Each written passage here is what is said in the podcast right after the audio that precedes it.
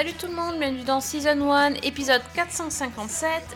Dernier épisode avant Halloween et cette fois-ci on vous a pas réservé une série mais deux séries.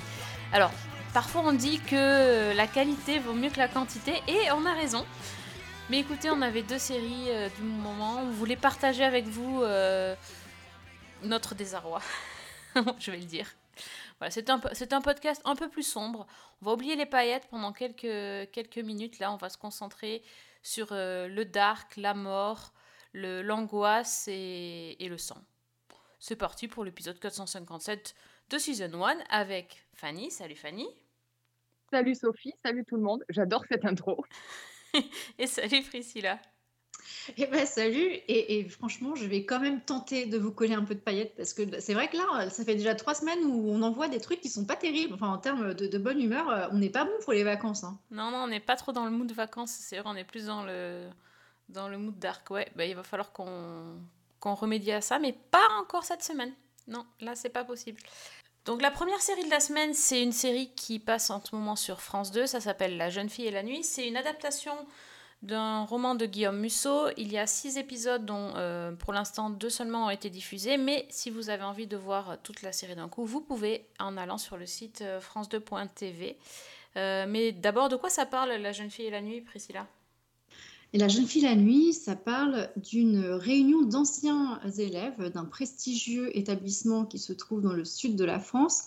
Donc 25 ans se séparent entre la disparition de l'une de ces élèves qui s'appelle Vinka, et cette Vinka, elle a fait tourner un nombre de têtes assez incalculable. Elle est flamboyante, elle est lumineuse, elle est intrigante, elle est énigmatique, et évidemment, ça a suscité beaucoup d'émoi euh, à tous les niveaux.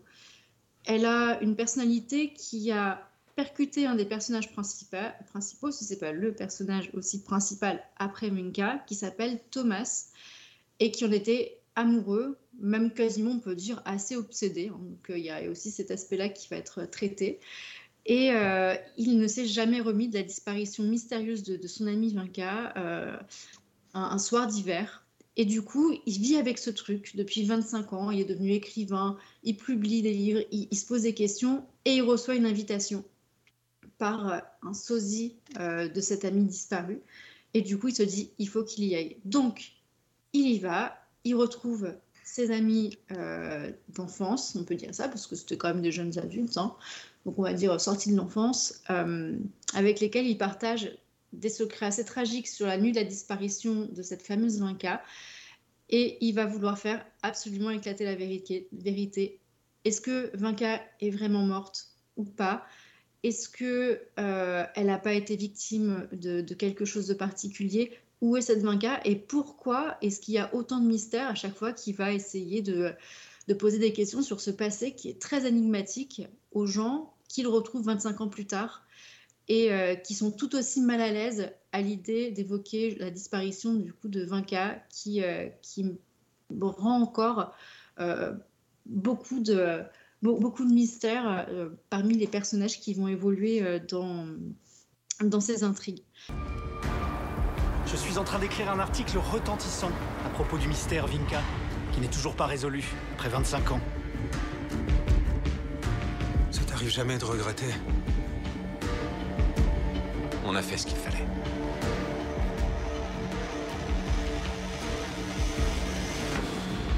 C'est quand la dernière fois que tu as vu Vinka vivante, toi? Putain, Stéphane, ça fait 25 ans. Qu'est-ce que tu veux que je te dise? Elle est morte, Thomas. Elle est morte. Je l'ai vue. Vinka Vinka Qu'est-ce qu'on peut en penser? Du coup, moi, j'ai lu le livre euh, il y a quelques années de ça, parce que je suis vraiment, j'adore ce que fait Guillaume Musso euh, dans, ce qu'il nous propose. Et là, j'ai été, euh, comment dirais-je, un, peu, un peu circonspecte, un peu déçue de ce qu'on nous propose. Il y a un casting qui est vraiment super. Alors, pour le coup, j'étais hyper contente quand ils avaient annoncé que c'était Johan Goffud qui allait tenir le rôle de Thomas, parce que je l'avais adoré dans Dr. Horror, par exemple. Euh, j'avais vraiment apprécié ce, personnage, sa façon de jouer, etc. Et là, euh, je suis tombée des nues euh, sur le jeu du personnage qui était assez, enfin, du, coup de l'acteur qui était assez insipide. Je m'y suis pas retrouvée. J'ai pas eu l'impression de, de voir le livre de Guillaume Musso. Tout était maladroit, même depuis le générique. J'ai eu l'impression de voir un espèce de croisement hybride entre le générique des Feux de l'amour et de Chucky. Donc ça m'a quand même pas mal perturbée. Je me suis dit, mais où va-t-on? Et dans la réalisation, il y a pas mal de problèmes. Il y a des, fois des, des faux raccords. Il y a ces problèmes de langue aussi, parce que Johan Gruffut parle pas du tout français. Et tous les autres personnages, oui. Alors que dans le livre, on est sur un personnage qui parle entièrement français. Donc, il y avait des problèmes aussi au niveau des mixages, du son. Enfin, il y avait absolument pas grand-chose qui tenait la route. Et si on n'a pas lu le livre, honnêtement, je ne sais pas comment on fait pour comprendre euh, ce qu'on a en face de soi. Les flashbacks sont assez approximatifs. Bref, j'ai été euh, assez, euh, assez déroutée en fait par la qualité de production qu'on qu a eue sur, euh, sur cette adaptation-là. Mais par contre, je tiens quand même à mettre un peu positif là-dessus, c'est que j'ai réussi à me rattraper aux branches sur l'épisode 5 et l'épisode 6, où là, on avait clairement fait un distinguo entre les flashbacks et l'intrigue justement pour cette réunion des anciens élèves, où là, les choses étaient beaucoup plus claires et beaucoup plus fluides. Mais si tu passes pas les quatre premiers épisodes, euh, ça peut être un peu... Euh, un peu déroutant et ça peut même risquer de te faire décrocher alors que finalement euh, les deux derniers épisodes rattrapent un peu la cata des, des quatre premiers. Donc si on a lu Musso, effectivement il faut faire ce qu'a dit l'auteur et d'ailleurs j'ai trouvé ça ça m'a un petit peu piqué. Je ne sais pas si vous avez vu passer ça, mais Guillaume Musso a publié juste avant les diffusions qu'il fallait surtout se détacher du livre et de le regarder comme un divertissement. Donc j'ai eu un peu la puce à l'oreille et bah ça n'a pas loupé. Donc j'ai été assez, décontenancée. Et puis pareil, pour, pour le choix d'écoute, pour pas être perturbée, parce qu'ils font du doublage français sur des Français. Donc c'est très bizarre comme façon de faire. Euh, et ben ils conseillaient après, plus tard, durant la diffusion même, donc ça c'est encore deux fois plus étonnant. Donc c'est-à-dire qu'il y a quand même des couacs aussi dans, dans les choix euh, artistiques qui ont été opérés pour, pour tourner cette série qu'il valait quand même mieux euh, la mettre en version originale, c'est-à-dire avec euh, du coup Johan Gruffud qui parle en anglais. Oh, Donc bah, tout ça, je me suis dit. Toutes ces qualités. c'est- c'est- Ouais, c'est très bizarre. C'était c'était assez, assez déroutant. Euh, je, donc je me suis dit, essaie de, de, de prévenir à l'avance que ça allait peut-être être un peu perturbant pour ceux qui ont lu le livre. Et pendant la série, de dire euh, alors attention, hein, si jamais vous êtes en français, quand même, repassez sur la VO, ça vaudra mieux. C'est- du, du coup, euh, c'est vrai que on peut se poser des questions sur, euh, sur la qualité de la réalisation et, et, euh, la, mise en place du coup de, cette série. Mais, mais voilà, il y a quand même les deux derniers épisodes vraiment qui sont bons, mais il faut quand même tenir le coup sur, sur les quatre premiers qui, sont bah, pas vraiment à la hauteur. Et moi, ça m'a fait quand même un peu de peine parce que j'adore vraiment l'œuvre de Musso. Quoi. Bon. Si je peux juste intervenir pour euh, essayer de sauver un peu le réalisateur, parce que on va quand même dire qu'il y avait un problème de travail sur le réalisateur, ce qui est potentiellement pas faux. Euh, Les scripts aussi. Hein. oui, La enfin, réécriture, l'adaptation, c'est pas simple. C'est vrai que. ouais, c'est enfin, très sauf, que, complexe. sauf que le problème de départ, il vient pas de, il vient ni du réalisateur ni de, du scénariste, il vient de Guillaume Musso qui a absolument tenu à ce que sa série soit faite en anglais. Donc, euh, donc voilà, donc ça c'est euh, c'est un premier problème. C'est une de ses ex- pour avoir été euh, à la conférence de presse avec lui, c'est lui qui a Mm. imposé que ce soit en anglais. Donc euh, après, pour les, les comédiens tournés en français, euh, qui parlent en français et qu'on double en français, c'est malheureusement plus un souci technique qu'autre chose qui oblige ça. C'est-à-dire qu'il y a des soucis de pistes sonores. Si un, un acteur qui parle français dans une piste enregistrée en anglais, vous pouvez pas le laisser euh, parler euh, sans le doubler parce que sinon il y a des différences sonores et des, des- donc ça c'est des problèmes techniques qui sont euh, qui sont obligatoires donc on est obligé de le refaire malheureusement donc effectivement euh, euh, notamment Grégory Fitoussi a été obligé de se, de se redoubler Mm. donc euh, voilà donc c'est pas pour sauver le réalisateur mais enfin voilà si, si Guillaume Musso n'avait pas ces exigences particulières peut-être qu'on aurait pu avoir une autre un autre axe pour pour le choix des, des personnages Euh, et effectivement Guillaume Musso a, re- a revendiqué que et je sais même pas pourquoi il a, il a cru bon de dire ça, c'est le cas pour n'importe quelle adaptation. Euh, une adaptation n'est pas faite pour euh, répondre à 2000% aux attentes de ceux qui ont lu le bouquin ou qui ont lu la BD. C'est fait pour, c'est une autre vision euh, d'une œuvre qui est proposée au cinéma ou à la télévision, voilà. Donc, euh, Oui, et puis il avait, il avait aussi bien dit hein, dans, dans ce qu'il publiait que euh, il n'avait pas du tout mis un œil sur ce qui était, euh, sur ce qui était écrit. Donc voilà. que- Et en mode carte blanche, il a, il a vraiment donné la carte blanche à ceux qui créaient du coup cette adaptation. Parce qu'il a dit sa version de, de la série, enfin sa version de l'histoire, elle est dans le livre. Donc euh, derrière, il faut pas attendre que ce soit la version de Guillaume Musso qu'on va voir à l'écran. Euh, écoutez, moi je sais pas trop quoi dire. euh, Je vais encore être le, le grognon de service. euh, Est-ce qu'on peut faire une bonne série à partir de romans qui sont quand même très moyens? Oh, C'est quand même la... non, mais enfin bon, enfin, les, romans de Guillaume Musso se lisent très bien. Moi, je, suis en train de dire Angélique, ça se lit très très bien. Mais on n'est pas sur du, euh, on n'est pas sur de qualitativement, je trouve, on n'est pas sur de la grande littérature extrêmement bien ficelée, extrêmement bien faite. Ce sont des romans qui sont très efficaces. Il sait, il sait utiliser ces, ces rebondissements, ces choses-là, il sait, il sait les manier, mais enfin, c'est pas de la, pour moi, c'est pas de la très très grande littérature. Donc à partir de là, est-ce que c'est est-ce que c'est facile de faire une bonne série à partir d'un roman qui ou de romans qui sont moyens C'est toute la question. c'est toute la question. Et, peut-être même que je dirais que souvent ces adaptations de romans euh, qui sont au départ, de mon point de vue, moyens, euh, ben, on se rend compte à quel point ils sont justement moyens quand on les adapte en série. On se rend compte à quel point la transposition ne tient pas la route. Euh, tient très peu la route en réalité.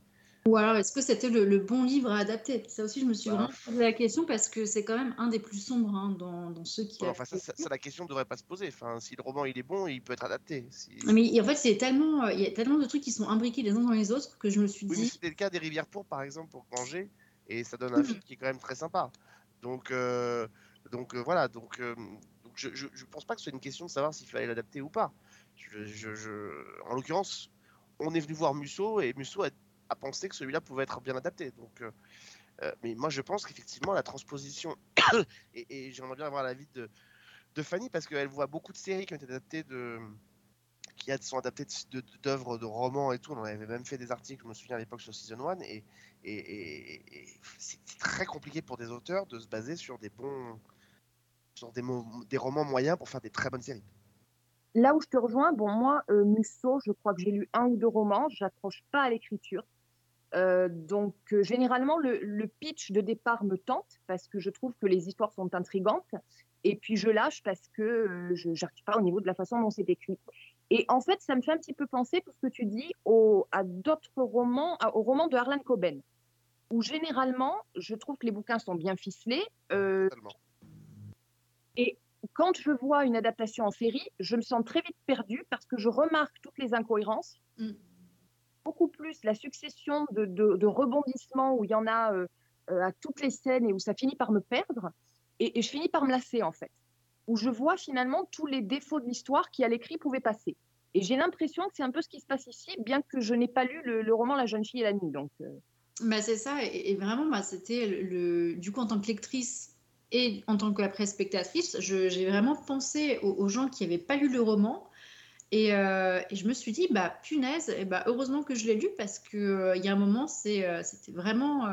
tu avais tout pour être confuse en fait dans, l'intrigue. Et, je me suis dit, mais comment tu peux raccrocher les wagons et puis après accepter ce jeu? Parce que entre les flashbacks et puis les moments du présent euh, sur cette réunion, il y a des moments ça allait très très vite. Et euh, je me suis dit, mais. euh, en fait, ils vont en faire un toutes les trois secondes et je me suis dit c'était vraiment trop. Pour le coup, j'avais trouvé que c'était pas du tout équilibré et, euh, et le fait d'avoir lu, en fait, ça, ça m'aidait vraiment à, à- à avoir le cap, à avoir le cap de l'histoire. Mais euh, Mais un bon roman agréable à lire n'est pas forcément un bon roman.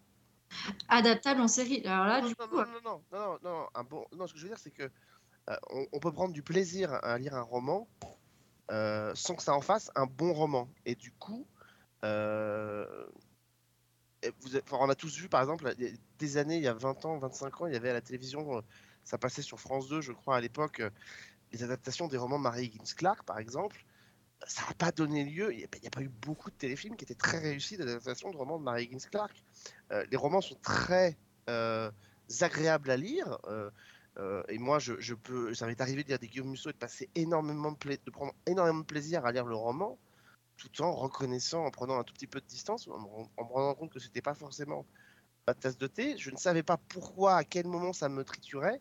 Et en fait, c'est exactement, Fanny a mis le doigt dessus. Et alors, petite info, Fanny, je ne sais pas si tu as vu, mais le producteur de La Jeune Fille et la Nuit est le même producteur que les adaptations de Harlan Coben en série, c'est-à-dire Sidney Galonde, ah bah tu vois, pas vu. Donc, euh, qui a adapté aussi La Jeune Fille et la Nuit. Et, et voilà, et c'est. euh, c'est là qu'effectivement on, se rend compte que bah voilà, on peut prendre du plaisir à lire un roman, c'est pas pour autant que derrière ça se transpose facilement. Là où par exemple, on est rarement déçu, même d'une moyenne adaptation d'Agatha Christie par exemple.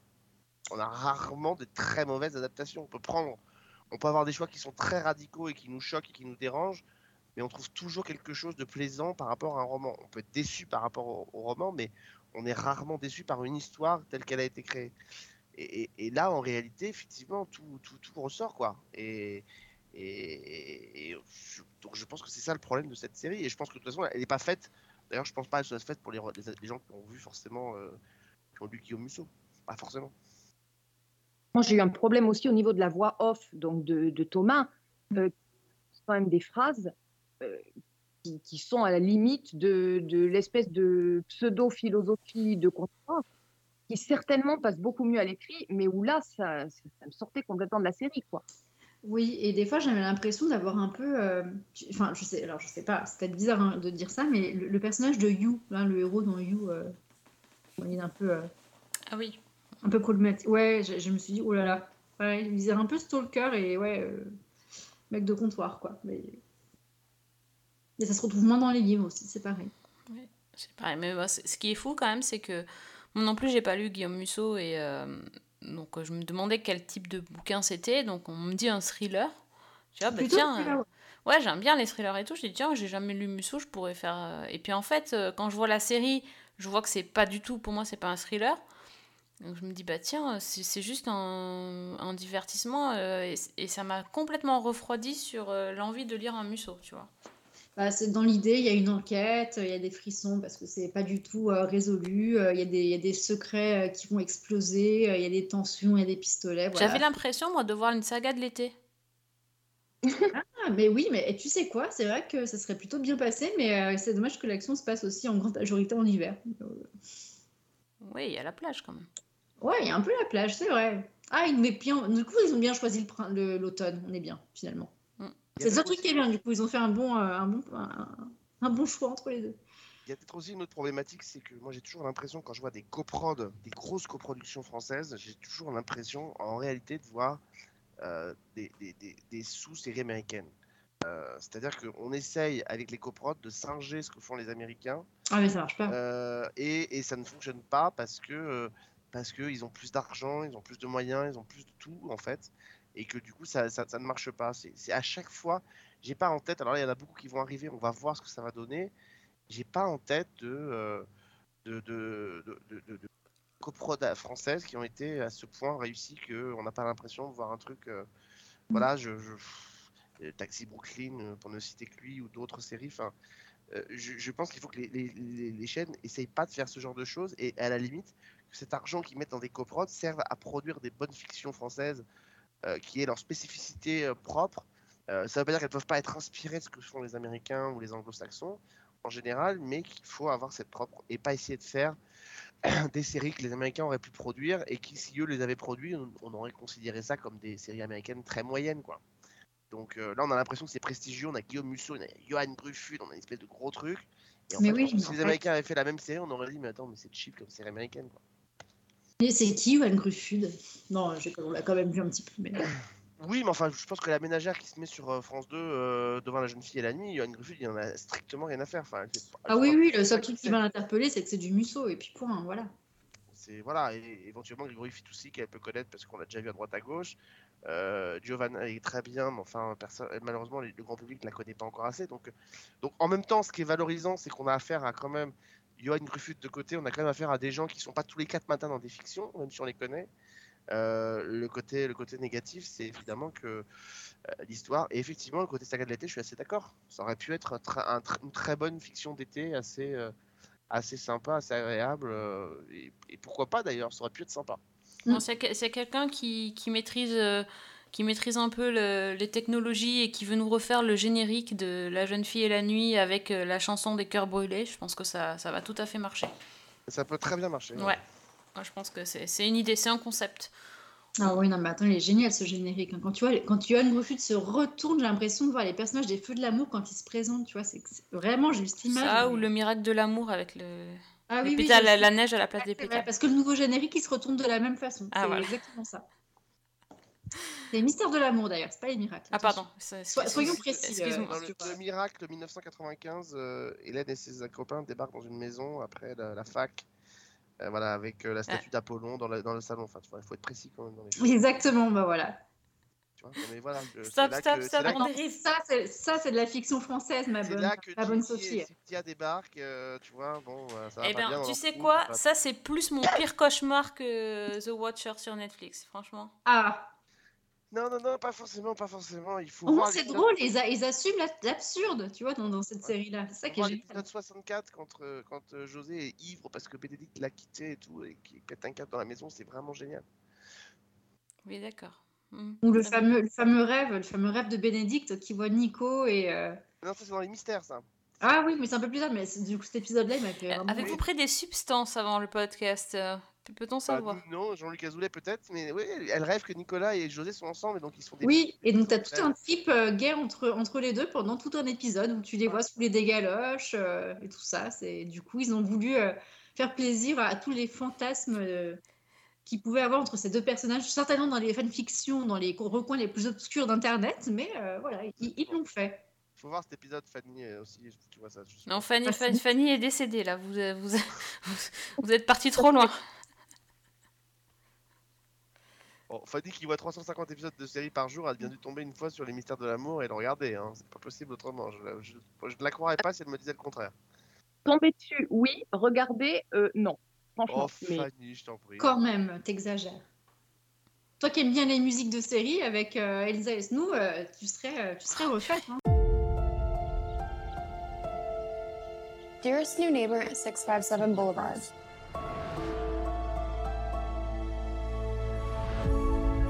Allow me to welcome you to the neighborhood.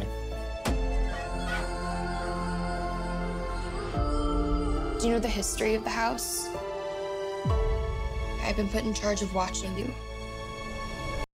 Donc on va rester dans l'ambiance bien dark et, euh, halloweenesque, on pourrait dire, avec une série d'horreur qui s'appelle The Watcher et c'est en ce moment sur Netflix.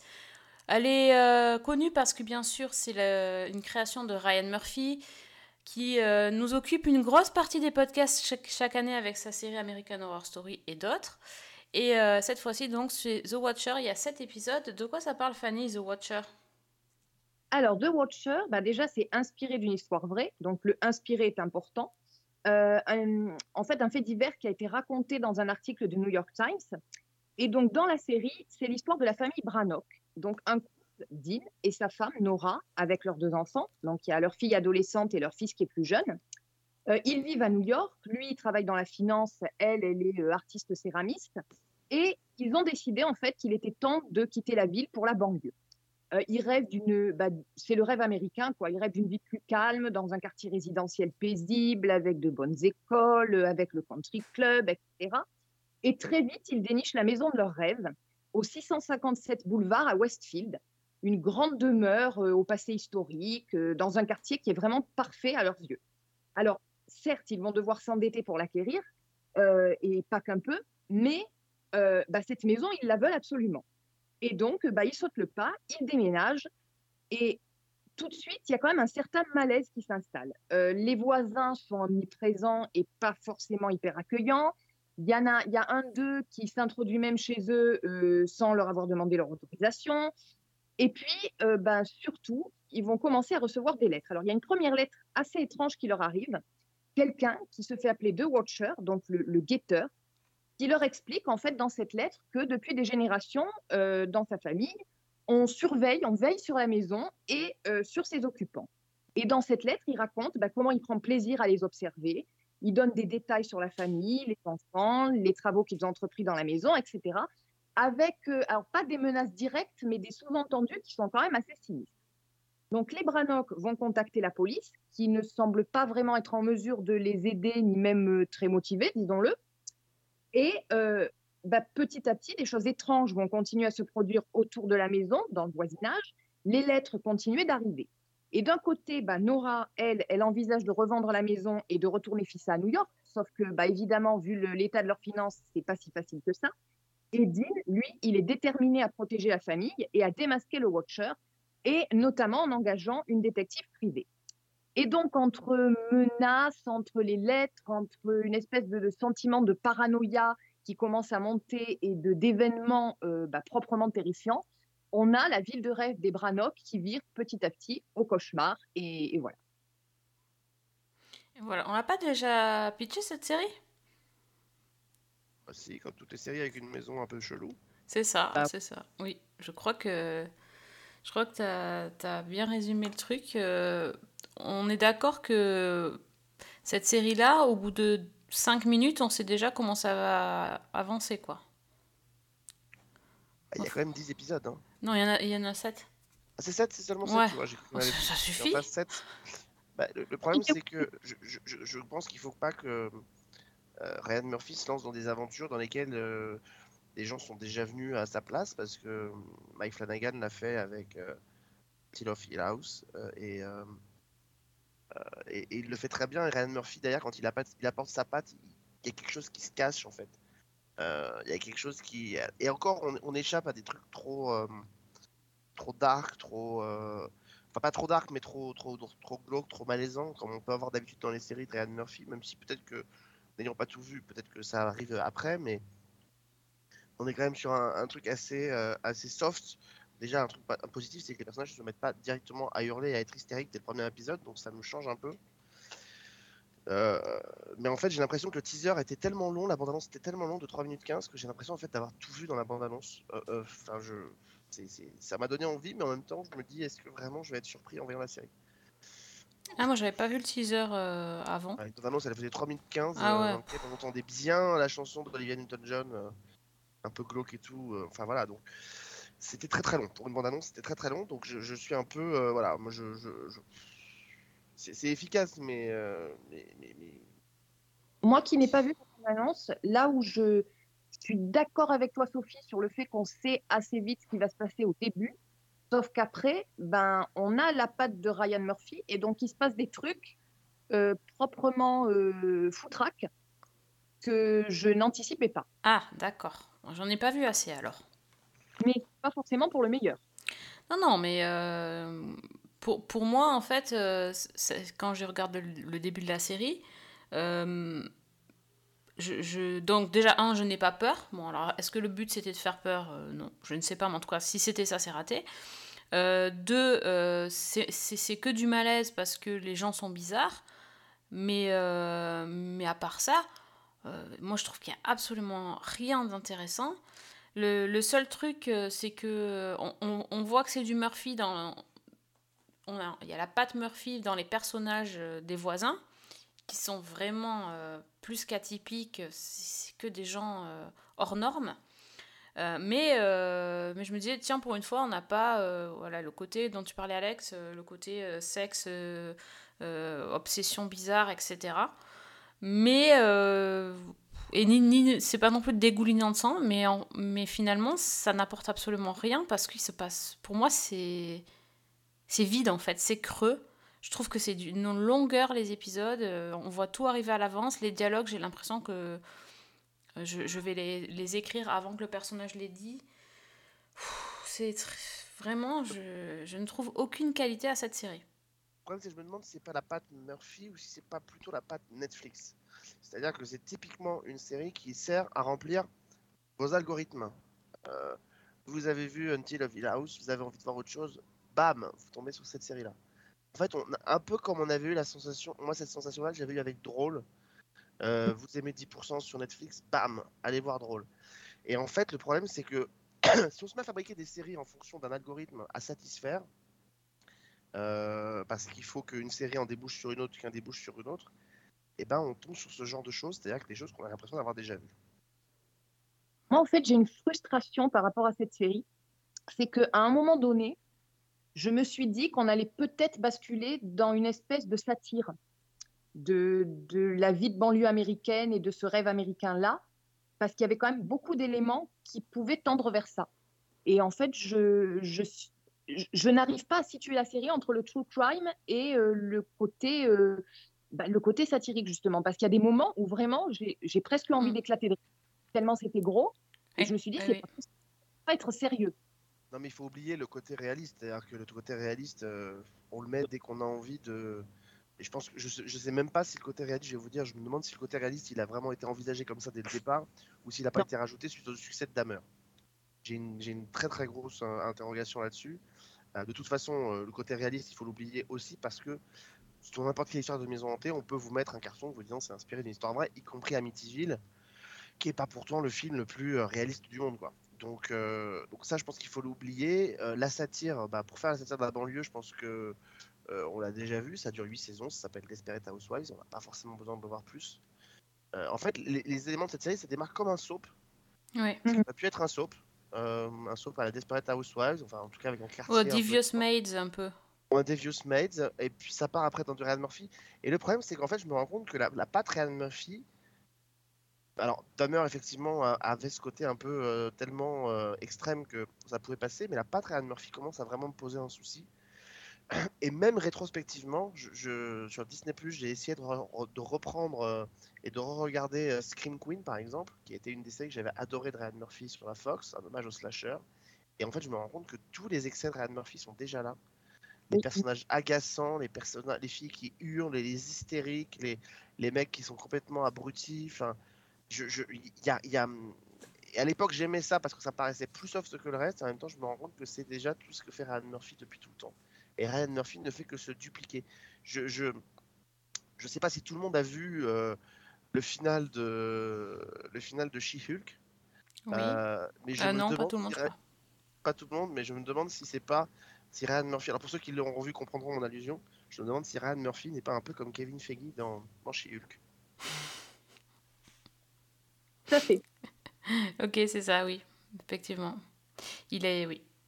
Faut qu'il faudrait qu'il se concentre sur une chose déjà et qu'il arrête de partir dans dans, tous les domaines, quoi. Mais euh, Si, je devais, m'attirer les ennemis euh, des fans de Ryan Murphy, je dirais que Ryan Murphy est à la télévision américaine, ce que Cyril Hanouna est à la télévision française. Ils signent des tellement gros contrats qu'ils sont obligés de faire tout et n'importe quoi pour rentabiliser l'investissement que leurs chaînes ont mis dedans. Et, et ça donne ce que fait Ryan Murphy. De temps en temps, on peut tomber sur une pépite, euh, ce qui est déjà un miracle parce qu'avec Hanouna, on tombe sur aucune pépite, mais, mais, euh, mais c'est exactement pareil. C'est-à-dire que ce sont des gens qui, sont, qui doivent tellement rentabiliser cette espèce de.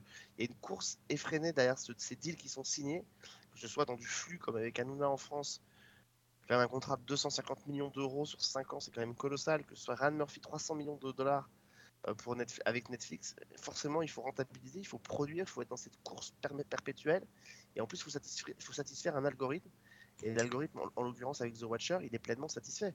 Donc ça ne veut pas dire que la série n'est pas, n'est pas, désa- n'est pas agréable à regarder, ça ne veut pas dire que quelqu'un qui ne connaîtra pas ou Ryan Murphy ou les autres programmes de ce type ne trouvera pas son plaisir avec The Watcher. Je pense qu'il peut y trouver son plaisir. Mais il suffit pas de nous coller deux, deux acteurs prestigieux en tête d'affiche pour faire une bonne série.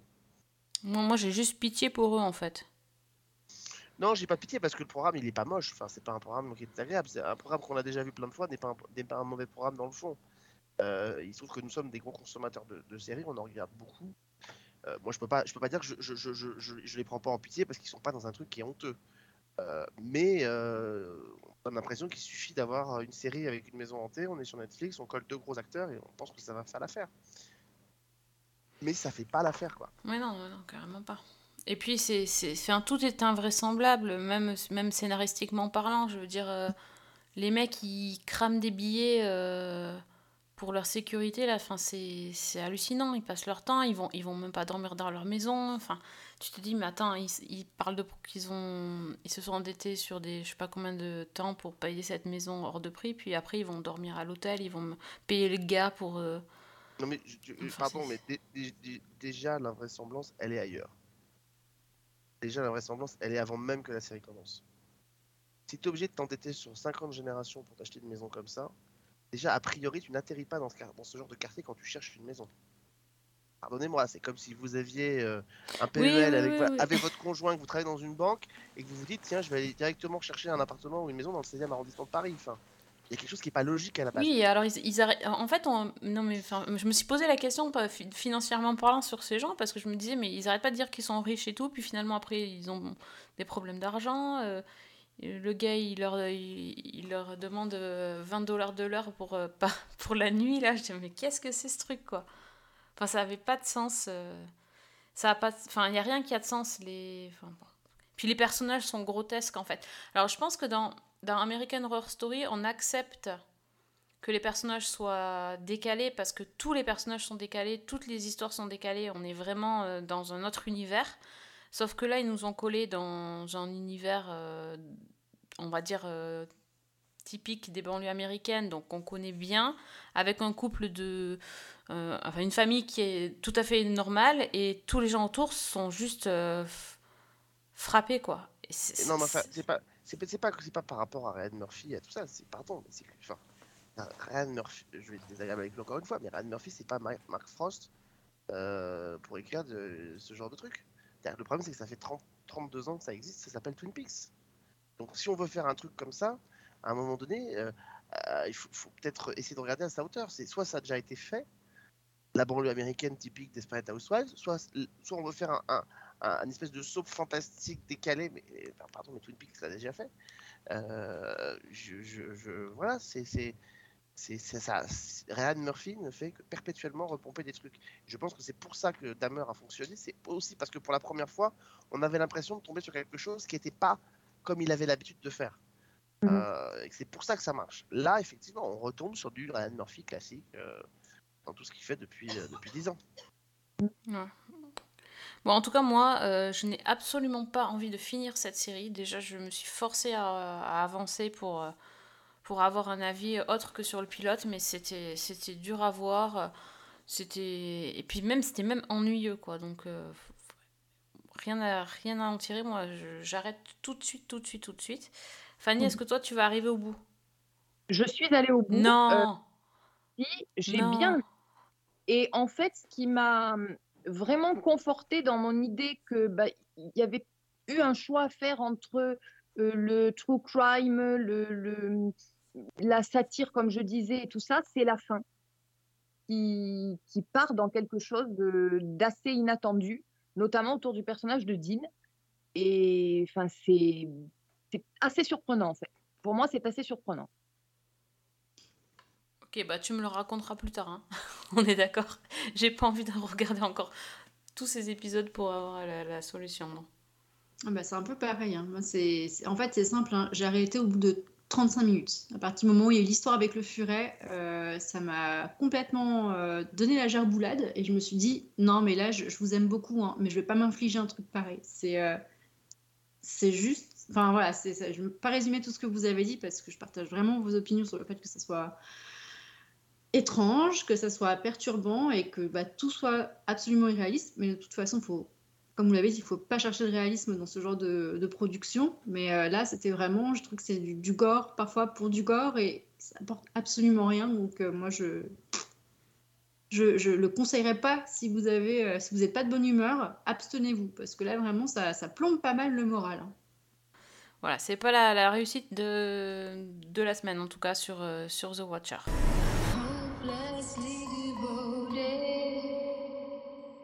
Can you keep us safe?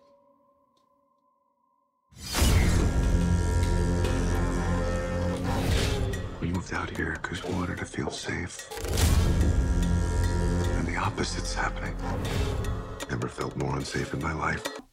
Bon, moi je vous propose de passer tout de suite au bloc-notes et de remonter un petit peu le niveau de cette émission qui est, qui est vraiment euh, six pieds sous terre comme, euh, comme les cadavres dans, dans, le, dans, dans l'école de la jeune fille et la nuit, ou je sais pas, ou dans le gymnase, pardon.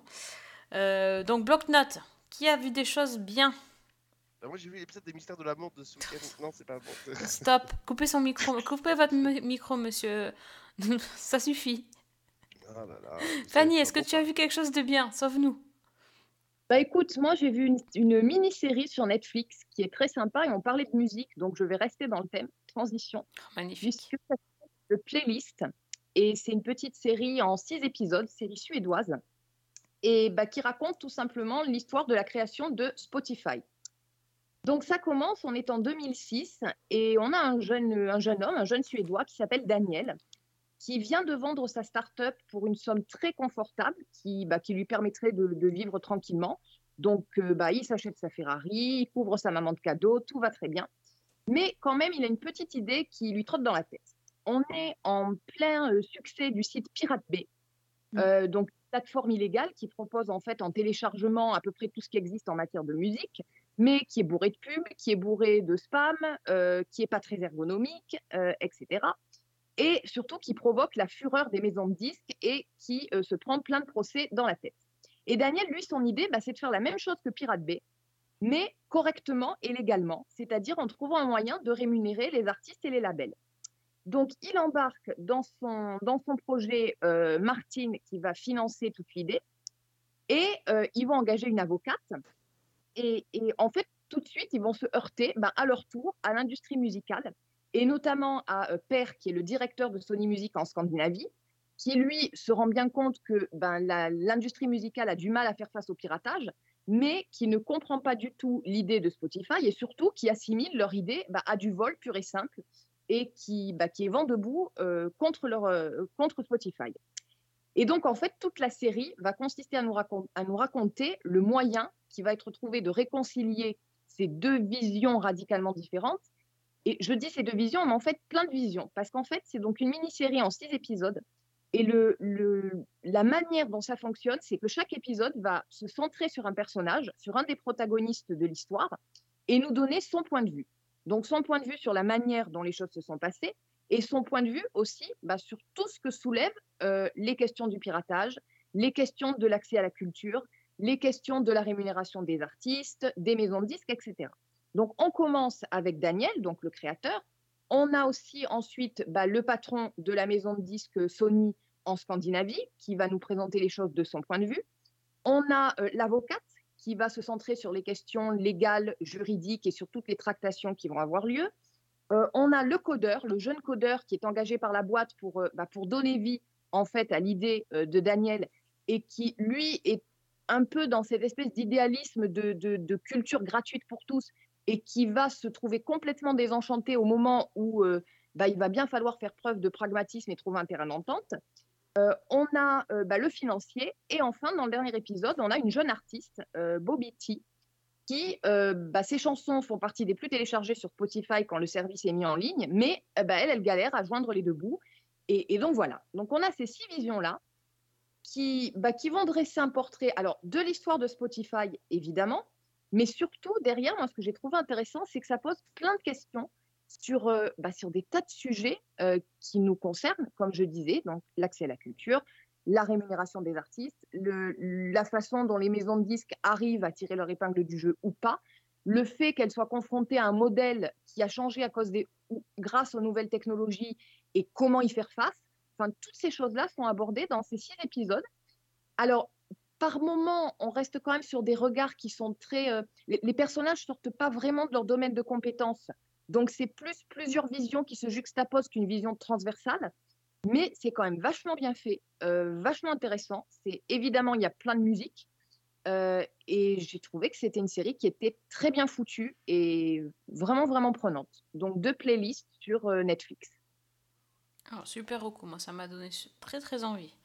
Ça va changer un peu des trucs bien dark, non? Top. Qu'est-ce que la musique? Techniquement parlant, ce n'est rien de plus qu'une suite de sons qui, une fois mis bout à bout, déclenche une réaction chez l'être humain.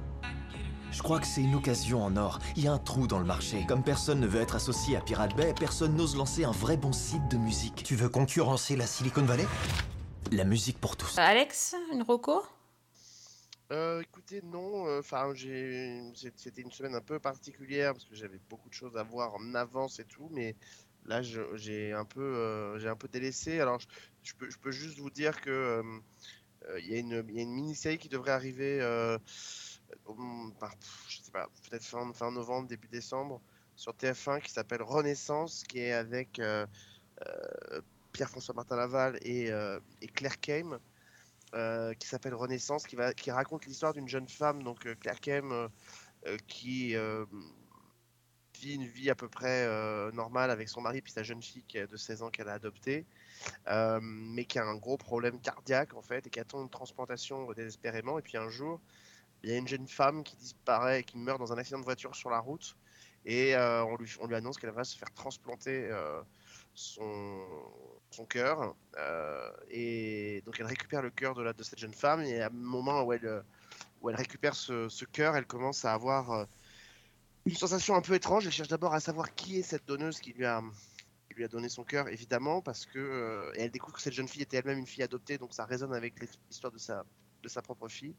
Mais surtout, elle commence à avoir des flashs, euh, des flashs un peu étranges de l'endroit où la jeune femme a trouvé la mort, euh, qu'elle voit apparaître sous forme de fantôme, etc. Donc voilà, donc on est sur un, mélange, un mélange de- d'enquêtes. J'avoue que j'ai vu pour l'instant que le premier épisode, mais mais j'ai trouvé que c'était assez prometteur. C'était une intrigue qui prenait son temps de s'installer. On est un peu plus dans la veine de Vision euh, diffusée sur TF1 l'année dernière avec Louane.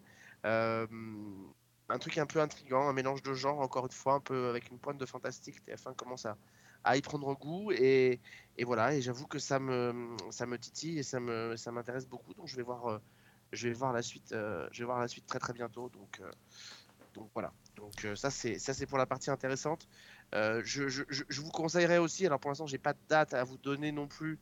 Euh, c'est fait par, c'est pas fait par le département fiction de TF1, mais c'est fait par le département divertissement. Mais c'est un mélange de fiction, c'est-à-dire c'est la relecture pour la télévision avec de nouveaux interprètes euh, des plus grands des plus grands sketchs des inconnus. Donc ça, pour toute une génération qui ont été baignés à la télé des inconnus, ça peut être intéressant de voir voilà par exemple trois nouveaux chanteurs qui vont interpréter Automne Passy par exemple ou trois nouveaux acteurs qui vont interpréter le sketch culte des chasseurs euh, euh, pour celles et ceux qui connaissent ces sketchs là donc c'est une vraie euh, c'est une vraie euh, une, vraie originalité avec un liant un peu.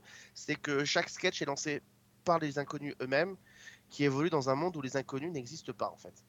Euh, et où euh, et où donc leurs sketchs sont interprétés par d'autres personnes que eux euh, et voilà ils essayent de se sortir de ce cauchemar un petit peu donc c'est plutôt euh, c'est plutôt une écriture euh, un peu sympa qui rappelle un peu le film de sur euh, de Jean-Michel de Jean-Philippe pardon sur la sur Johnny qui vit dans un monde où Fabrice Lucchini travaille dans un monde où Johnny Hallyday n'existe pas Voilà, on est un peu dans cette dans cette veine là donc c'est un des divertissements qui doit arriver en fin d'année mélange de fiction et de et de divertissement qui devrait plaire effectivement à tous les fans. En tout cas, sachez qu'il y a beaucoup de fiction qui arrive là, fin d'année, début d'année prochaine, et qu'il y a des choses qui sont, euh, qui sont très très chouettes. Et, je vais faire une transgression pour une fois. Je vais vous conseiller un, non pas une série, mais un, un unitaire, un téléfilm.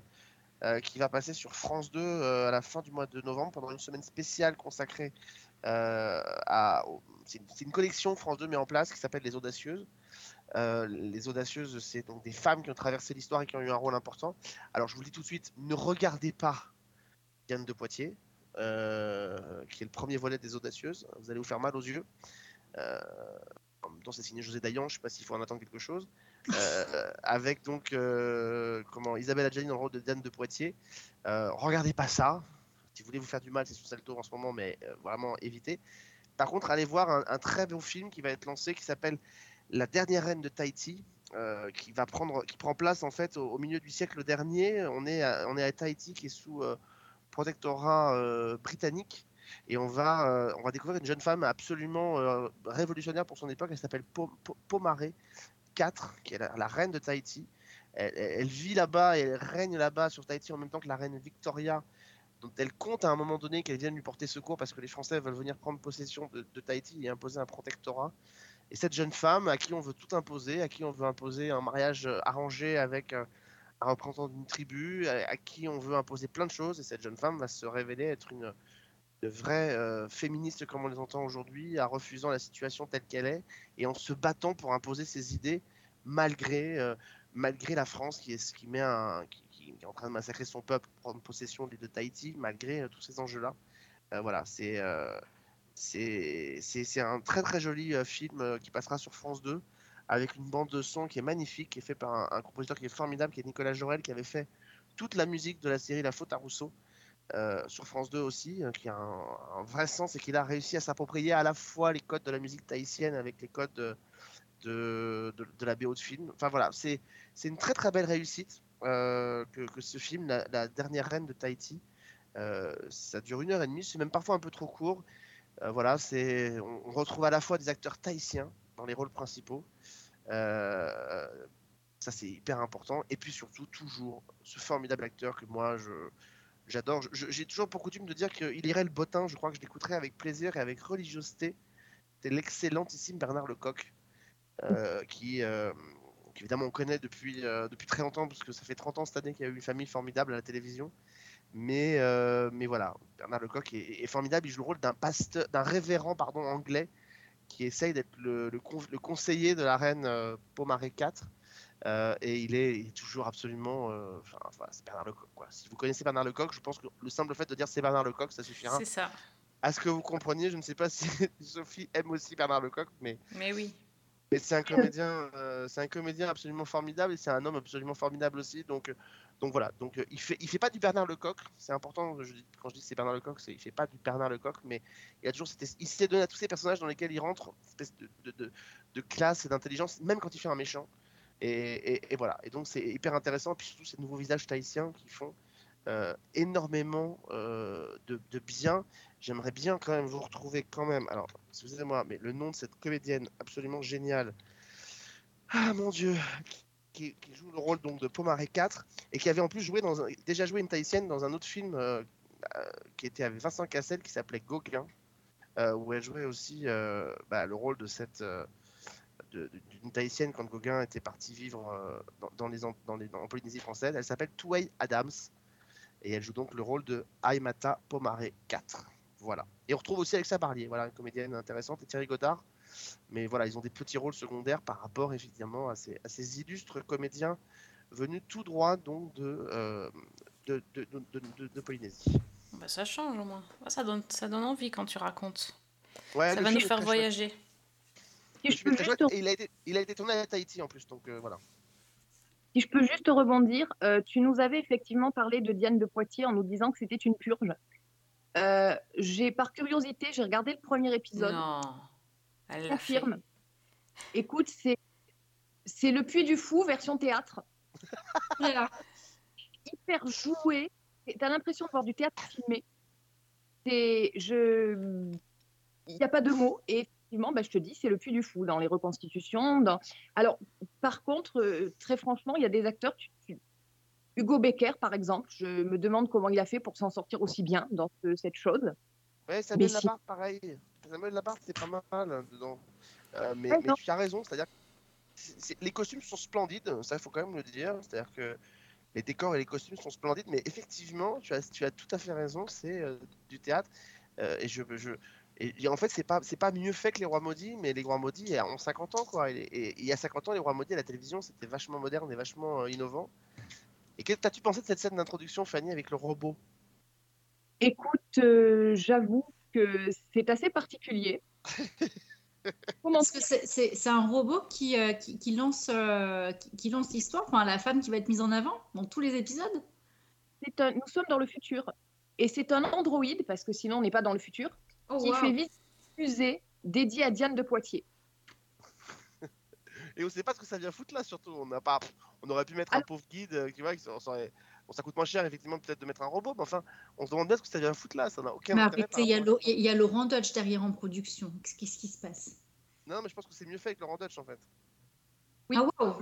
ah oui, ça place, place le niveau là quand même. Hein. C'est inquiétant. Et puis Isabelle Adjani, ça beau être une immense comédienne, on comprend pas ce qu'elle vient foutre dans le rôle de Diane de Parce Poitiers. qu'elle s'entraîne pour son prochain job d'été. T'as pas compris Elle s'entraîne pour l'été 2023 au Puy du Fou. ouais. Mais au témoin d'un doute, elle avait pas 70 ans, Diane de Poitiers, quand elle a été au- plus- à ses grandes heures. Bah non, non, Euh, non, non. Dans la série, j'ai cherché, dans la série, elle est censée avoir 32 ans. Mais vous Ah. imaginez Et puis elle était censée euh, réussir à se conserver en prenant de l'or. Donc, euh, va savoir. Et en l'occurrence aussi, j'ai trouvé pour le coup que sa Diane de Poitiers n'était absolument pas dans l'image de flamboyance et de, de, de charisme qu'on pouvait attendre d'un personnage mis en avant comme ça dans une série euh, qui est censée lui être dédiée. Du coup, on peut leur suggérer de regarder de Serpent Queen et prendre quelques notes. C'est clair. Non, mais ça, ça me fait plaisir d'entendre ça parce que, de la part de Fanny, parce que, euh, à la différence de, Fa- de, de moi, Fanny n'a aucun, n'a aucune raison d'en vouloir particulièrement à, euh, à la réalisatrice. Mais on pourrait dire, euh, je me suis déjà épanché, j'ai déjà dit à combien je, je, je vomissais cette, cette femme qui est à la réalisation de cette série. Euh, donc on pourrait dire que je suis totalement euh, partie prenante, mais visiblement, ce que moi j'ai ressenti, quelqu'un qui n'a aucun a priori comme euh, moi j'en avais, a ressenti quasiment la même chose. Donc euh, c'est qu'il y a- il y, a vraiment un problème. Et je peux vous dire, c'était pareil à La Rochelle. Euh, La série était contente d'avant-première à La Rochelle, et moi je me suis retrouvé devant le théâtre où elle était diffusée le soir de la diffusion. Au bout d'une demi-heure, les gens sortaient. Euh, circonspects au bout d'une demi-heure de projection Ah ouais. en me disant on ne comprend pas ce qu'il raconte. Ça, ça, ça commence à être compliqué du coup. Donc, Ah, euh, quand même. avec, avec quand même cette espèce de partie prenante qui est que Dayan ne voulait pas que les liens soient envoyés à la presse pour qu'on puisse préparer le truc. Elle voulait que ça ne soit vu que sur un grand écran, parce que notamment c'est beaucoup plus intéressant. Euh, pour Ça, ça change pas la qualité de l'histoire, hein, on soit d'accord. Non, non, non, non, ben, on est totalement d'accord, mais ça, il faut lui expliquer. Hein. Euh, en même temps, euh, ça fait 20, ça fait 20 ans qu'elle fait plus de bonnes histoires, donc euh, peut-être pour ça aussi. Mais, mais, euh, mais voilà, elle, elle voulait pas, et en fait, trois jours plus tard, la série était disponible sur Salto, donc on se demande bien, euh, on se demande bien à quoi ça, ça a de nous avoir euh, cassé les noix avec. Mais bon, Et, euh, et, et- et du coup, question, parce que tu as peut-être joué à les autres épisodes, euh, peut-être je ne sais pas, je, je pose cette question vraiment de façon tout à fait naïve. Est-ce que la suite rattrape l'épisode que vous, dont vous nous parlez là? Non, Genre si on se dit, ok, on met cet épisode de l'autre côté, est-ce que... non, mais le problème, c'est qu'il n'y a que deux épisodes de 90 minutes, donc euh, si tu n'adhères na- pas, Ok, est-ce que l'épisode suivant rattrape euh, le premier Tu sais, genre un 50-50, c'est toujours mieux que rien, en fait. Ah non, non, non, mais là, t'as as envie de faire un coup de fil à un ami, mais pour qu'il vienne te sauver, quoi. Tu vois, t'as pas du tout envie de. Non, non, moi, j'ai pas fini. J'ai pas pu finir. Ah oui, ah, non, non. J'ai pas pu finir, j'ai pas eu envie de finir.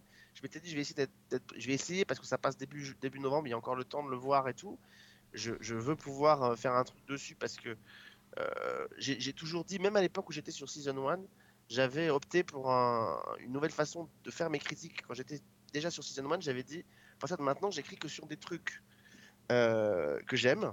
euh, euh, et que même quand j'aime pas ou qu'il y a des choses négatives, j'écrirai dessus que si j'ai l'impression que les gens que j'ai en face soit se foutent ouvertement de ma gueule, ça a été le cas il y a 6 ans sur le transporteur par exemple pour M6, euh, soit si on a affaire à des gens qui sont euh, comme José Taillant, c'est-à-dire des gens qui ont tendance à prendre tout le monde de haut et à considérer qu'ils sont les meilleurs. Et là, je veux pouvoir écrire honnêtement et le plus euh, carré possible que je pense de je, je vais voir les deux, les deux parties. Pour l'instant, j'ai pas pu aller au-delà des 35 premières minutes parce que c'est assez regardable en réalité. Regardable, waouh. Eh Alors ben, que j'avais adoré, par C'est exemple. quand même pas en demi-mot, là, si Mm. hein. Non, non, non, c'est pas. Mais le problème, c'est quand vous avez un, un- un épisode de 90 minutes et que vous arrivez à un tiers du film et vous savez pas ce qu'ils veulent vous raconter parce que je sais pas si Fanny a ressenti la même chose, mais il n'y a pas de lien entre les scènes. Non, non. C'est-à-dire que les scènes sont collées là, on a l'impression qu'il n'y a, pas- il y a pas un script qui est arrivé en disant bon, alors la logique de l'histoire, c'est que la scène numéro 234 passe après la 235. Là, on a l'impression des scènes qui, se, qui ont été mises bout à bout sans Tout à aucune, fait. sans aucune euh, logique narrative. Donc, euh, donc je vais aller jusqu'au bout, mais pour l'instant je suis incapable de te répondre et que c'est douloureux à regarder pour l'instant, alors que j'avais adoré par exemple euh, le conte de Monte Cristo qui était formidable, formidable le conte de Monte Cristo euh, quand c'était passé sur TF1 et c'est pas du tout ironique, c'était c'était voilà c'était de la grande télévision, voilà sauf que comme tout le monde, ben, cette femme elle a, elle a, elle a, elle a- pris de l'âge et qu'elle continue de faire la télévision comme elle faisait il y a 25 ans donc donc voilà, mais euh, elle est capable de faire de très très très grandes œuvres, tu vois, malgré tout ce que je peux penser d'elle. Le conte de Monte Cristo, même Les Misérables à l'époque avec Depardieu sur euh, TF1, c'était génial. Et là, c'est juste indigent. Tous les joyaux et les titres de propriété dont Sa Majesté François Ier m'avaient comblé. Ce qui me vaut le plaisir de les rétrocéder à Madame la Duchesse de Valentinois. Sachez, Madame, qu'au moment où je vous fais Duchesse de Valentinois, Anne de Pisseleu cesse d'être Duchesse d'Étang. Ok, on, on peut pas finir le podcast sur euh, une note aussi triste et aussi euh, négative. Il, nous faut de la, il nous faut un peu de la. De la- Qu'est-ce que t'as vu? De la gaieté non mais moi j'ai rien vu monsieur. Moi, moi, je voulais j'ai fini en fait plusieurs séries cette semaine donc j'ai j'ai fini Syndrome E. Bon, j'ai adoré euh, vraiment. Donc euh, tous les épisodes. Donc euh, super. Ça m'a et, et contrairement à Musso, ben là ça m'a donné envie de d'aller lire les livres de Franck Tilliez. Donc ça je pense que ça sera pour, dans pas longtemps. Euh, j'ai fini She-Hulk. Alors là, ça va être compliqué de dire sans spoiler, mais disons que j'ai été très surprise. Hein, c'est le moins qu'on puisse dire par cet épisode final. Ça, ça a bien marché. Je pense que ce qui est bien, c'est que si on te spoil pas le truc, tu peux même pas t'imaginer ce que c'est. Non, c'est impossible. Voilà, C'est vraiment impossible. Donc, euh, Et c'est une vraie réussite. moi, j'ai bien aimé. ouais. Franchement, cette fin, euh, je me suis dit, bon, allez, euh, ils sont Même allés à fond, quoi. Même l'épisode d'avant avec Oui. Daredevil hein, était quand même assez réussi, franchement, Mm. globalement. Alors, oubliez le Daredevil que vous avez vu sur Netflix, hein, si vous l'avez pas encore vu, il est, il est très très très différent et beaucoup plus lumineux. Et après le dernier épisode, je suis assez d'accord avec toi, il fonctionne, il fonctionne, c'est quand même, mais c'est logique. C'est logique. Je veux dire, le quatrième mur a toujours été une partie imprenante- importante dans la- dans l'histoire. C'est logique, mais personne ne peut s'imaginer que, que la série va pousser dans ces, dans ces, dans ces retranchements-là, et c'est et c'est une putain de bonne idée, quoi. Ouais. Complètement. Et tellement vrai en plus. Mais oui. Oui. Non, mais c'est, c'est... ce qui est génial, c'est qu'en fait, tu te dis, bon, la série, euh, beaucoup de personnes ont dit qu'elle servait à rien, machin, etc. Mais, euh, mais bon, on est sur une comédie et on a eu du mal à- au départ, mais, mais la fin est un beau pied de nez et, un, bel élan pour la suite aussi. Donc, euh, moi, j'ai trouvé, ça vraiment réussi et que ça, a apporté pour le coup du lien à, tout ce qu'on avait vu, avant. Et euh, voilà, on, sait où on est et on a compris le message. Donc moi j'ai trouvé ça super cool. Je pense surtout que c'est l'épisode qui peut permettre à l'univers décalé de chez Hulk de se, de se raccrocher au wagon du MCU de manière plus globale. Mm. Parce que euh, il y a quelque chose qui est dit à un moment donné entre She-Hulk et le personnage qu'elle a en face d'elle sur euh, les rebondissements, sur, euh, sur ce côté extrêmement décalé qu'il y a dans la série, etc. Et je pense que euh, ça peut donner ce côté. euh, D'ailleurs, la série embraye assez rapidement vers la toute fin après, euh, avec une réunion et avec l'arrivée d'un personnage important euh, pour la suite des en tout cas pour la suite euh, des, intrigues du MCU, et que effectivement, euh, c'est comme si cet épisode permettait de faire table rase de ce qui s'est passé avant, quoi, en gros. Et, Oui. et c'est assez malin. Et ben je regarderai que le dernier épisode du coup. Non, il faut regarder le 8, il faut regarder le 8, pardon, il faut regarder le 8 aussi. Ok, ben je regarderai les Huit deux. et Parce neuf. que la- Ouais. 8 et 9, parce que la, la toute fin, quand même, euh, Mm. si t'as pas vu le 8, tu comprends pas bien ce que le personnage vient foutre là, quoi. Ouais. Et bah c'est fait pour moi en tout cas parce que c'est vrai que j'avais été un petit peu, euh, un petit peu, un, ouais, un peu refroidi par cette, cette série. Donc euh, très cool. Merci pour la reco. I just want to be a normal, anonymous lawyer. Can you tell us where She-Hulk is? Jen, you're a story now. Girl, your ass looks crazy right now. You could be an Avenger. Oh, I'm not a superhero. Et une dernière chose que j'ai fini, c'est euh, la série euh, Rings of Power. Eh oui Enfin, ouais, Allez Quel bonheur n'est-ce pas Ouais, moi, je- ça y est, je crois que j'ai tout compris. est-ce que tu as crié plusieurs fois comme moi en regardant cet, cet épisode? Et tu sais quoi? Ben non, parce qu'en fait, euh, bah, je me suis fait spoiler. ben non, je me suis fait Ah, spoiler la fin. Et t'as compris du coup? Oui. Est-ce que du coup tu es prête, ma chère, Oui, je suis prête. à te faire interroger Parce qu'on Mais l'a oui. prévu l'interrogatoire. Hein, je... Voilà. Ah, écoute, oui, j'ai Ah, pas révisé, mais j'ai vu la série, donc on va voir. Écoute. Ah bah écoute, alors tu devrais bien t'en sortir. Les autres, vous lui soufflez rien, ok Parce que quand même, la Sophie, elle nous avait dit qu'elle comprenait rien à l'histoire, que c'était trop compliqué. Mais est-ce que notre chef, elle a réussi à recoller les morceaux? On va tout de suite le savoir. Bah, Donc c'est va un petit spoiler, hein. Je t'ai choisi quatre personnages. Ouais. Normalement, je sais pas, j'ai pas été trop, euh, trop méchante dans ce que je te trouve, dans ce que je t'ai cherché. Donc, Ouais, Est-ce qu'il y a je te fais une petite description en mode jeu et Ouais, toi, attends, tu me dis de qui il s'agit. Voilà. Allô, allô, est-ce qu'il y a du spoil? Par- Pardon, excusez-moi. Il n'y a là, pas de spoil. Non, non, j'ai fait ça de façon complètement Ah oui. spoil Donc, vous pouvez garder euh, le podcast allumé et puis, euh, normalement, on est capable de s'amuser ensemble. Ok, bon alors totalement spoil free. Alors, est-ce qu'elle est prête, notre chef? Oui, oui, je suis prête, je suis prête, je suis prête. Écoute, euh, on va voir. Alors, nous commençons par la numéro 1. Donc, je suis petite. J'adore manger des escargots bien dodus et des pommes. J'ai un grand sens de la famille et de l'amitié. Ah oui, alors ça c'est la- le pied poilu là, c'est Nori. Oui, bravo Et de un point. Tu comptes, Fanny. hein, Je compte sur toi parce qu'après, on est perdu. Ouais, là, j'ai bien aimé ce perso. Ah, Ouais. Ouais. attachante, la petite Ouais. Noël. Et puis, j'ai hâte de la voir en saison 2 là, avec son, ses aventures qui vont continuer parce que, quand même, va falloir qu'on soit patient Oui. avant la prochaine date de Faut savoir ce diffusion. qui se passe après. Finalement, moi j'ai envie de savoir aussi. hein. Hein? Moi j'ai envie de savoir aussi.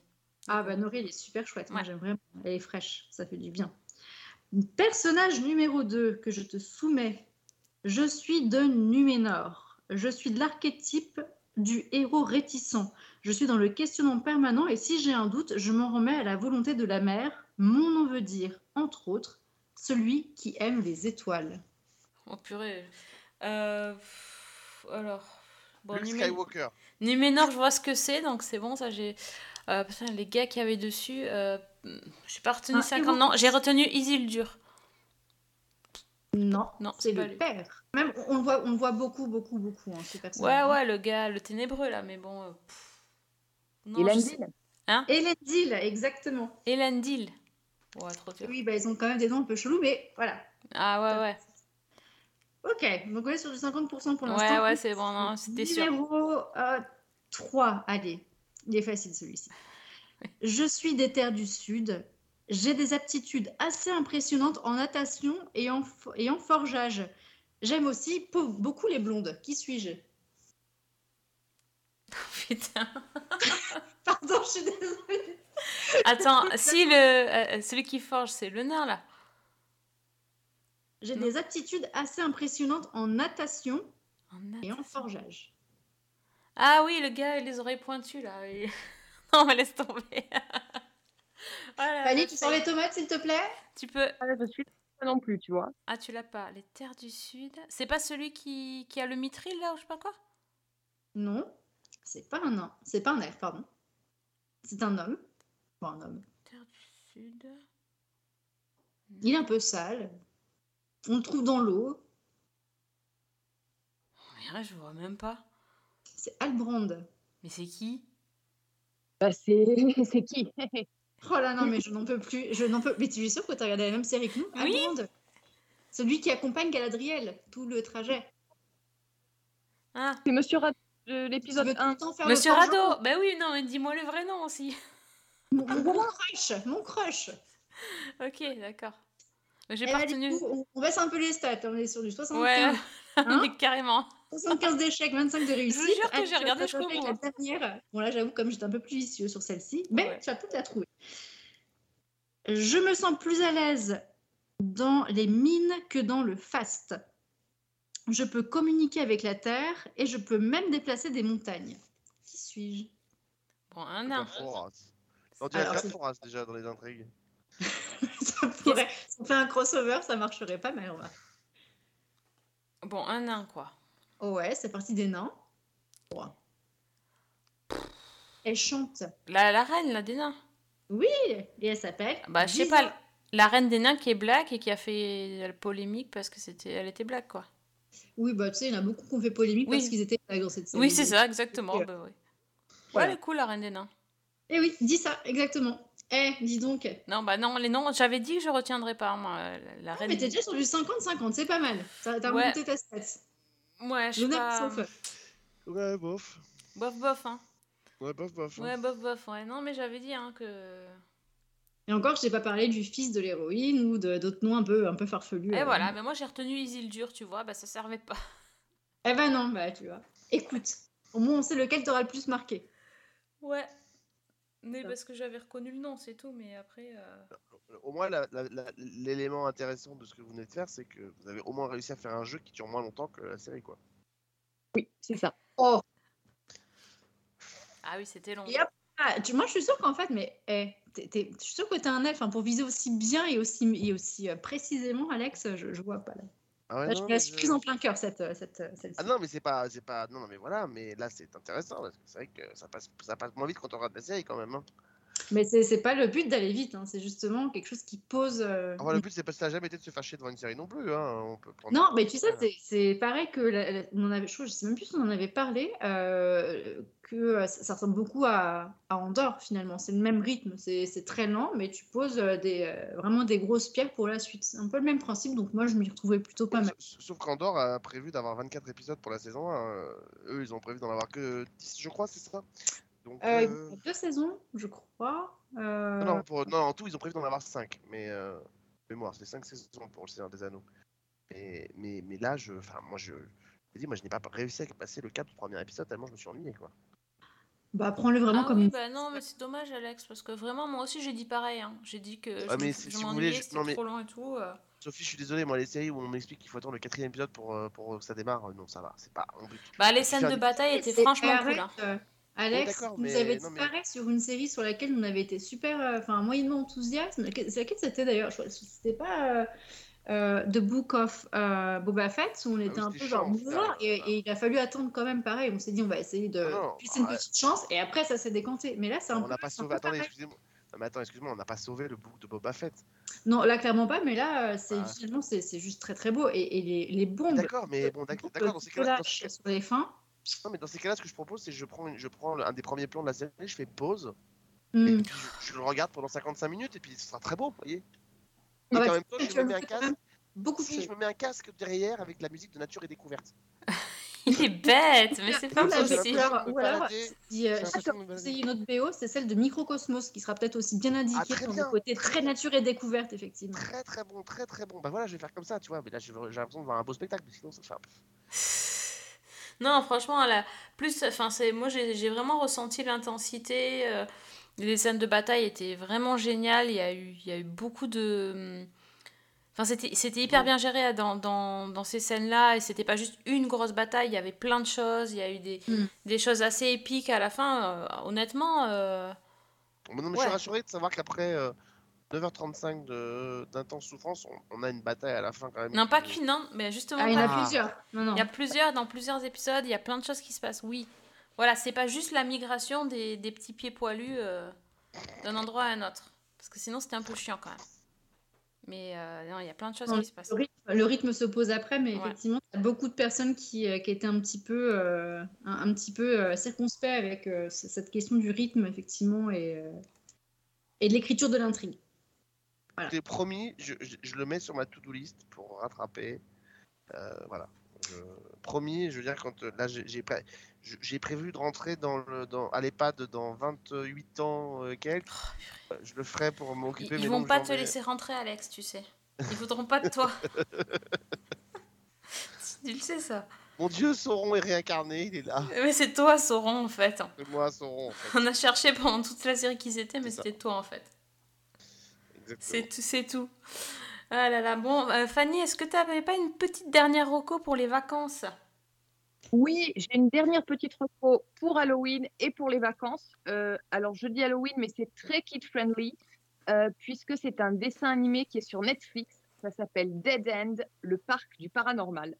Donc, il y a deux saisons qui sont disponibles avec chaque fois 10 épisodes d'environ 25 minutes. Et c'est bah, parfait pour, pour la période et c'est hyper sympa. Donc, l'histoire, on suit en fait deux ados. Donc, d'un côté, euh, Barney, qui ne se sépare jamais de son chien, qui est un petit carlin nommé Pugsley. Et euh, bah, en fait, c'est un ado trans qui a beaucoup de difficultés à se sentir accepté par sa famille et notamment par sa grand-mère. Et de l'autre, on a Norma, qui est une jeune fille hyper intelligente, mais qui, elle, est surprotégée par sa mère. Elle est timide et elle souffre même d'anxiété sociale. Et tous les deux se présentent à un entretien d'embauche pour, euh, pour un job saisonnier dans un parc d'attractions qui est euh, bah, en fait qui a été créé et qui est dédié à une espèce d'actrice qui s'appelle Pauline Phoenix. Et euh, bah, il y a toutes sortes d'animations. Il y a le Palais des Glaces, la Grande Roue, les montagnes russes, la parade des mascottes, etc.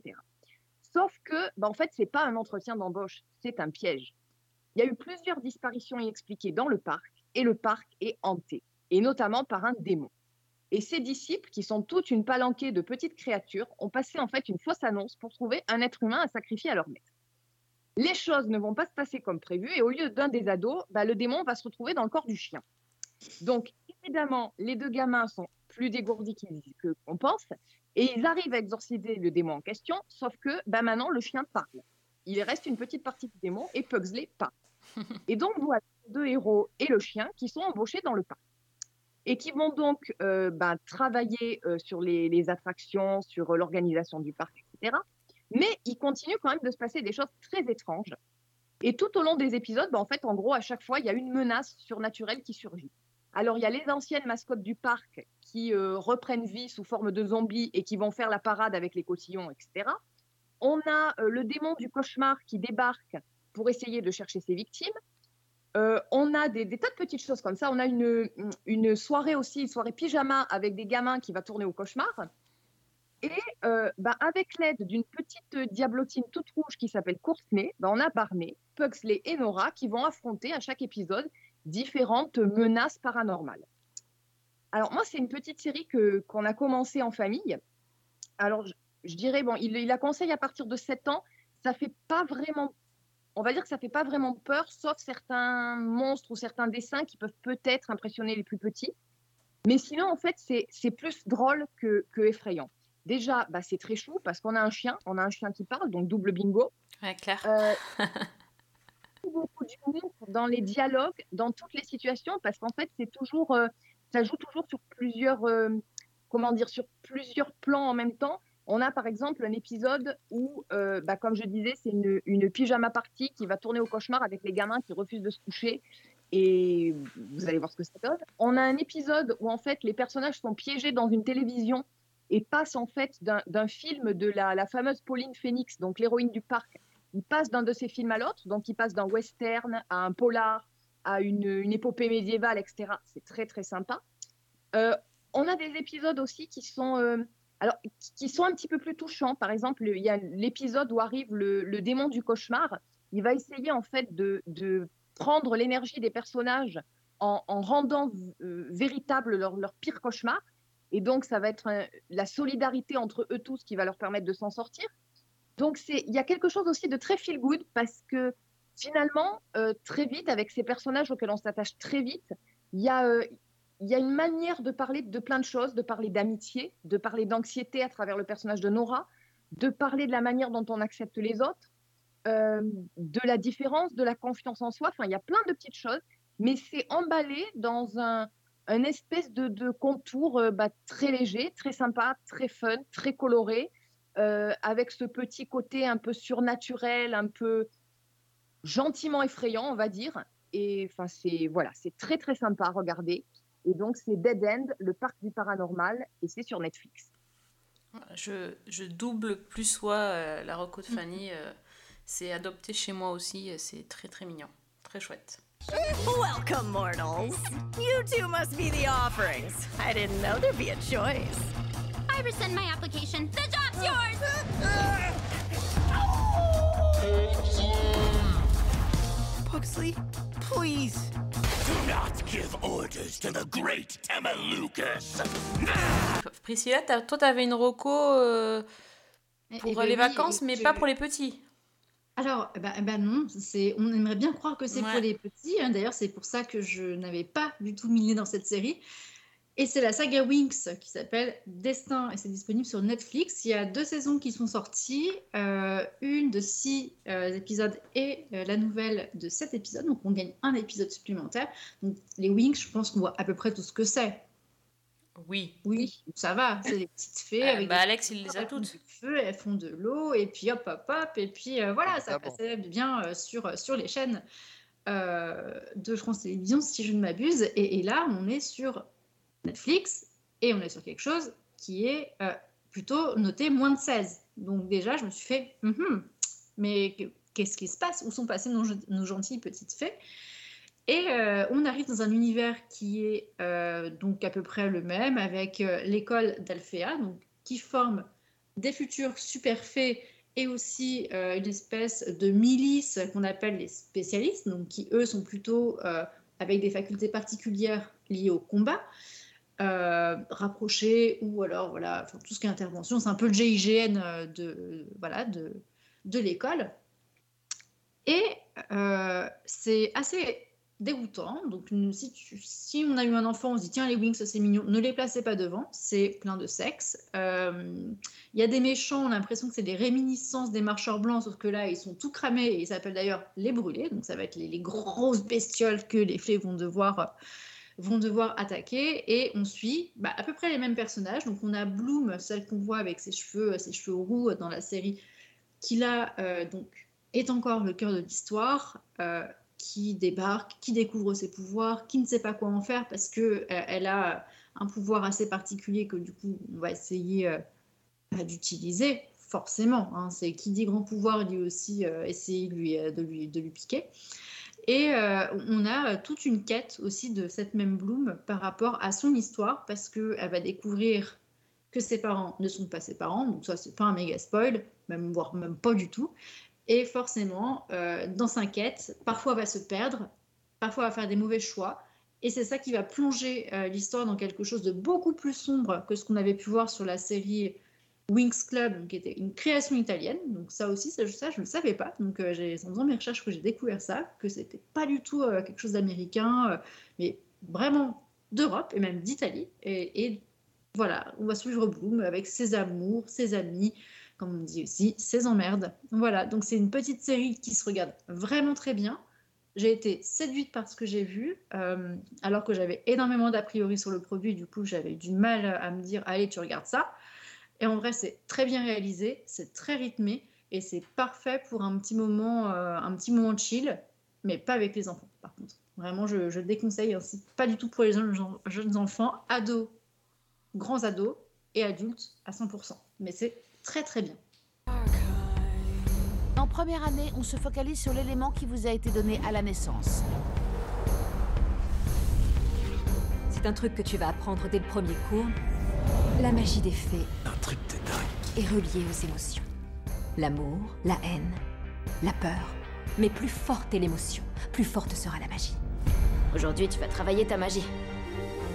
Tu te concentres, tu apprends, tu grandis. Et un jour, tu auras les réponses. J'attendais pas à ce que tu dises autant de bien de la série Wings, tu vois, j'aurais même Je pas jeté un je pense que personne ne s'en doutait, hein, moi la première, très, euh, très sincèrement, mais vraiment super chouette découverte, euh, ça se regarde bien, voilà, c'est un bon petit divertissement, un peu de la bonne sci-fi, hein, pour- on pourrait dire, donc euh, non, non, c'est, ça marque des points, et j'ai même hâte de voir la suite euh, des événements. D'accord, Ah bah écoutez, on, on commence sur, euh, sur du Musso, on finit sur les Wings, et ben j'aurais pas parié euh, que ça, on allait plutôt donner notre, notre point aux Wings, hein, comme quoi. ouais, tout peut arriver. Tout peut arriver. En tout cas, c'est voilà, c'est un bon programme bah, qui peut rejoindre aussi euh, la reco de Fanny juste avant pour euh, les, les, les séries qu'on peut voir pour Halloween. Ah, c'est l'heure de la fin du podcast, le chat s'est réveillé. C'est ça, il est en train de te dire oui, les Wings, c'est bien. Allez, regarde ça avec nous, s'il te plaît. C'est validé par Priscilla et son chat, donc écoutez, double... J'adore les petits chats.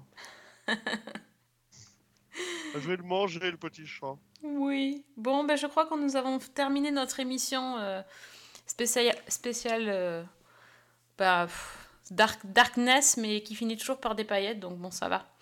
Ça va. Euh, merci à vous trois d'être euh, d'être venus. Enfin, je sais pas si on remercie Alex, mais bon. Si, quand Non. même. Non. Je remercie aussi. Comment? Je remercie Alf aussi. Et Alf et, oui, merci. et l'EHPAD, Voilà. le futur EHPAD d'Alex pour euh, aller voir les séries. J'espère qu'ils pourront faire des partages de comptes à l'EHPAD hein, d'ici là. Ah, parce que je pense que sinon, c'est Alex qui va planquer la télécommande et qui va dire Hum, J'ai oublié. Méfiez-vous, on va peut-être tous y être, tous y être ensemble à faire des podcasts à l'EHPAD. On sait jamais. Vu comment on est parti, ça serait bien possible. Mais en attendant de partir là-bas, on reste sur les réseaux. Ce sera plus simple. Sur Twitter, Priscilla, C'est la vraie prise. Fanny? Fanny L. Allegra. et Alex? Bah, bah, Alexandre Le Train, c'est bien. Bah écoute, c'est toi qui le dis. Hein. Je devrais mettre ça sur mon appellation. Alexandre Le Train, c'est bien. C'est bien. Ouais, c'est super. c'est hyper vendeur comme, comme slogan. Je l'imagine tellement avec un petit tampon, tu sais, avec le pouce en l'air. Exactement. Ah Lui est approuvé. Lui a approuvé, très bien. Ouais, je vous reverrai presque affiche de campagne, c'est magnifique. Euh, bon, merci à tous les trois d'avoir été au rendez-vous pour partager vos, vos découvertes séries de la semaine. Euh, merci aux auditeurs de nous écouter. On vous donne euh, rendez-vous très vite euh, pour un nouveau numéro de Season 1. Bonne semaine. Et, bonne série. Sunset Beach Forever. T'as pas dit, et Season 1 c'est bien. Tu veux pas faire Et aussi Season 1, c'est Season 1, c'est bien. Voilà.